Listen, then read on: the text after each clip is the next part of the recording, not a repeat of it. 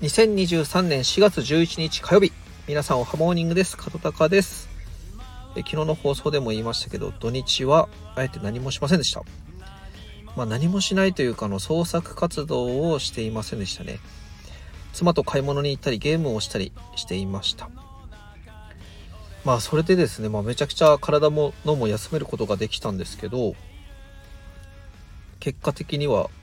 まあ無理しても休んでよかったなと思ってますねあとクリプトン教授さんとメンディさんのスペース対談とニコさんとアミディ先生の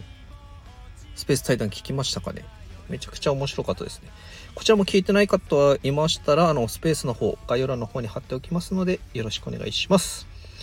で、タイトルのですね、何もしないことでアイデアが湧いてくるっていうことなんですけども、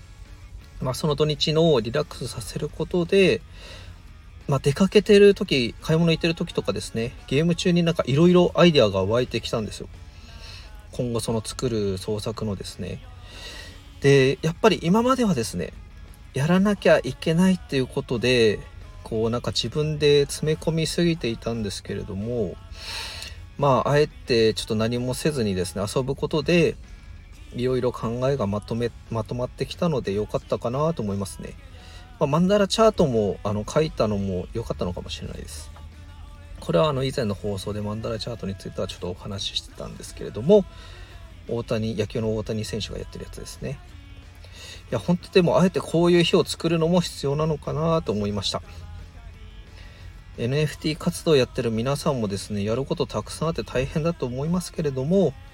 あの、たまにはゆっくり休んでくださいね。湯船に浸かるだけでも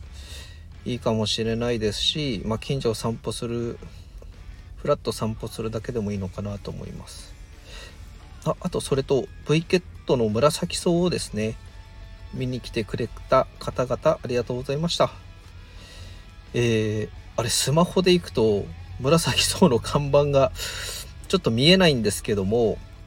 それもなんか仕様みたいなんで、まあ、4月20日以降のですね V ケットの大型アップデートがあるんでそれはなんか申請しなくてもワールドアップデート更新できるみたいなので、ちょっとそれ4月20日以降に調整していきたいと思いますので、また遊びに来てくれたら嬉しいです。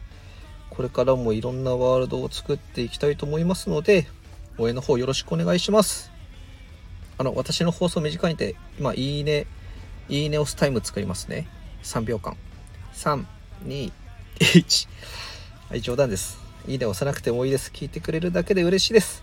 それでは今日も良き一日を。またねバイビー。